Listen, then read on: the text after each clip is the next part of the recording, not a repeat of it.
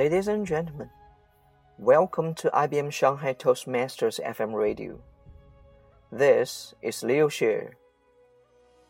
Today, I'm so honored to share my P3 speech, Exploit Your Potentials.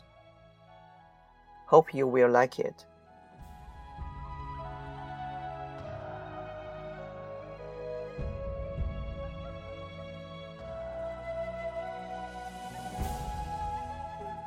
Exploit your potentials.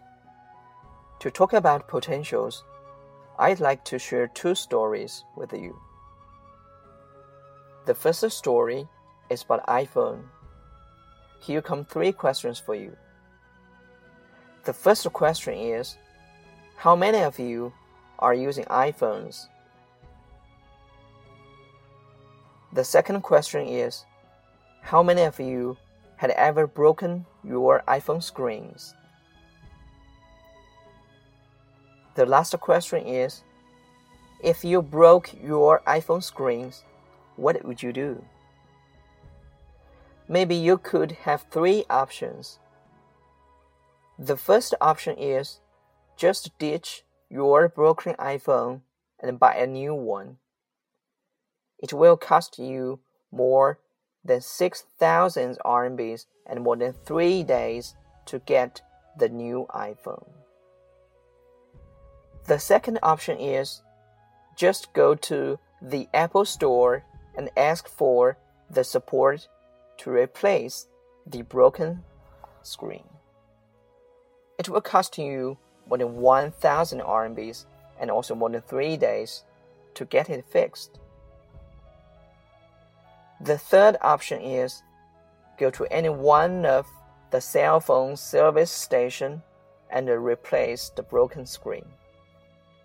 It will cost you more than two or three hundred RMBs and more than three hours to get it fixed.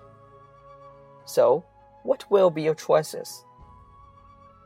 For me, I instantly broke my iPhone screens a few weeks ago. However, I chose none of these three options. What I finally did was just fixing it all by myself. It sounds crazy, right? But yes, I made it happen indeed.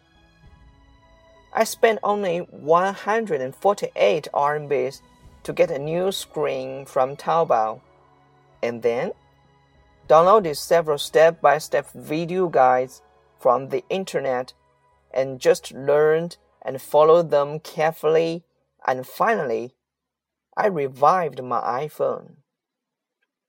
It only took me about one hour. Just one hour. This is the first story. The second story is about a kid. Here also come three questions for you. The first question is How many of you have got married already? The second question is How many of you have got a kid or several children? The last question is If you became the parents, when would you start to teach your children English? For me, I started to let my lovely baby girl read the Disney English book when she was only 15 months old. It also sounds crazy, right? Nevertheless, several days later, she was able to recognize and spoke out all the 26 English letters in that book. And now, she's about 19 months old not only can she speak out all the 26 English letters, but also she is able to pronounce several simple English words such as apple, banana, pear, pepper, George, and etc. It's so amazing. This is the second story. After hearing these two stories, what do you think about them? And what are your feelings? In my eyes, all turn out to be just one thing potential. No matter who you are and no matter what you do, everyone indeed has his or her own latent abilities that he or she may never realize before, even if he or she is just a kid. You even can't imagine how powerful these unexplored capacities are. Try your best to find and exploit these priceless belongings you've owned. They can really make you change and makes you different. Someone would say, I have no idea about myself. It's too difficult for me to find my own potentials. But I would say, come on, man. You really can make changes happen. Just try the following three tips willing to do, ready to go, and there to try. Willing to do means you must have the enthusiasm or desire to do something new. Ready to go means you must have the appropriate methods or approaches to reach the target. And there to try means you must have the courage and confidence to give something new a big shot. Never underestimate yourself and never underestimate your own potentials.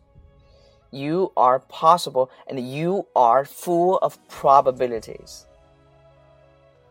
Just as Forrest Gump said, life is like a box of chocolates. You'll never know what you're gonna get. But I would like to make a little bit change here. That is, you are likely a box of chocolates. You never know what you're gonna get from yourself.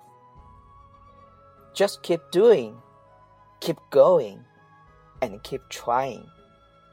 You can make things happen. You can make things different, and you can make yourself different.